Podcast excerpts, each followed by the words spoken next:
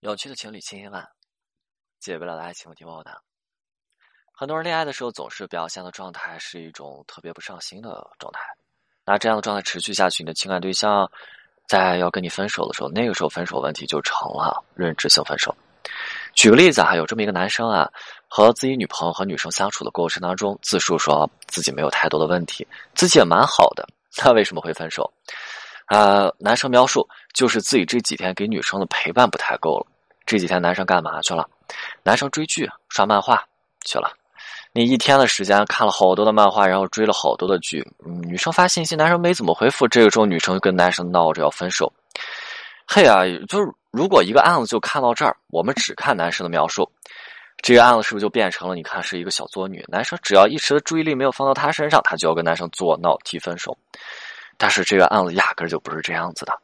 男生和女生恋爱差不多七个月的时间，这七个月的时间跨越了两个学期，当然其中也跨越了一个假期。最开始的时候，两个人相处，男生有描述过这么一个片段：两个人晚上聊天，女生总是能很巧的在晚上十二点的时候跟男生碰个头，碰个头之后，两个人互道晚安就睡觉了。男生说：“老师好巧，你看我老师，我们是不是，对吧？你这这这叫做什么？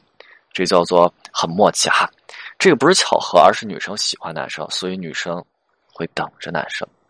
我们把这个场景补全：两人在一起以后啊，两个人晚上聊天，可能聊着聊着就没有话题了，这个很正常啊。没有人可以一直聊下去的。恋爱就是，如果你有好的话题，我们就一直聊聊聊聊聊。那没有话题的时候，我们也可以各自安静去彼此享受这个安静的氛围。我我我们不会害怕，我们会去想着，你看他在那边，他会去做着自己的事情，他不会掉的。当然。也会出现一些别的情况啊，比如聊着聊着，男生不回复了，女生这时候就等着男生的时间。嗯，女生会想着男生什么时候睡觉呀？嗯，女生就在那一直等着男生。当然，女生也会去想说，男生什么时候想要聊天？男生一会儿会不会理我？男生一会儿会不会回复？拿着手机在那，或者在电脑前面在那等啊等啊等啊。而男生呢，表现的非常的不上心哈，没回复。每天晚上还想着，哎，好巧，到了这个时间，哎，你怎么知道我要睡觉？哎，到这个时间，哎，你也在这睡，好巧，你也在这个时间要睡，好巧啊！那表现非常不上心，这样的状态我们可想而知。平常的时候，就算两个人一起在学校当中，男生又能给予女生什么好的、良好的陪伴呢？给不到的。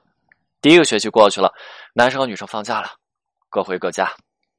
这个时候，两个人异地了，两人之间的沟通变得好像更加的艰难。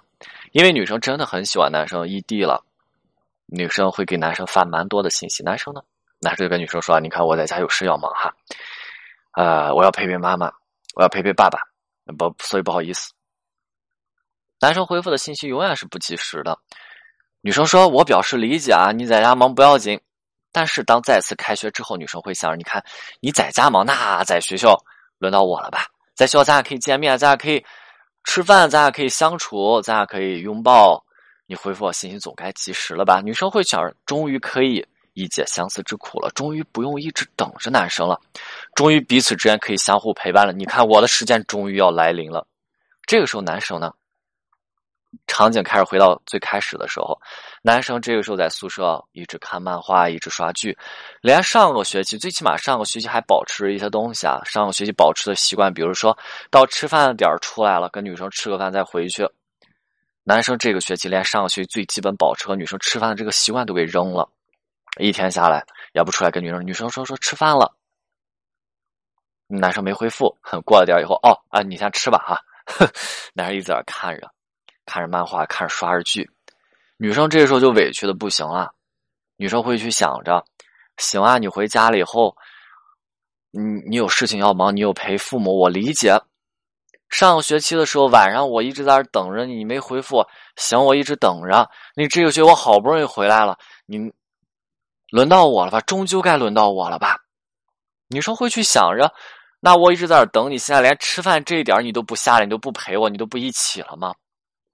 女生这时候委屈的不行，女生想着，未来如果都是这样子，两个人谈了恋爱，还没有白开水有滋味。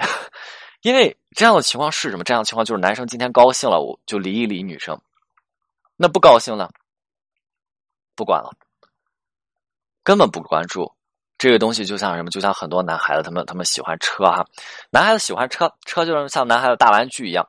但是车买回家之后呢，很多人就是不保养也不加油，这车就放在那儿。你看一下，你放那车放三年，它还能不能开？它连电都没了，都给跑光了。这就是喜欢一个什么？喜欢一个壳子。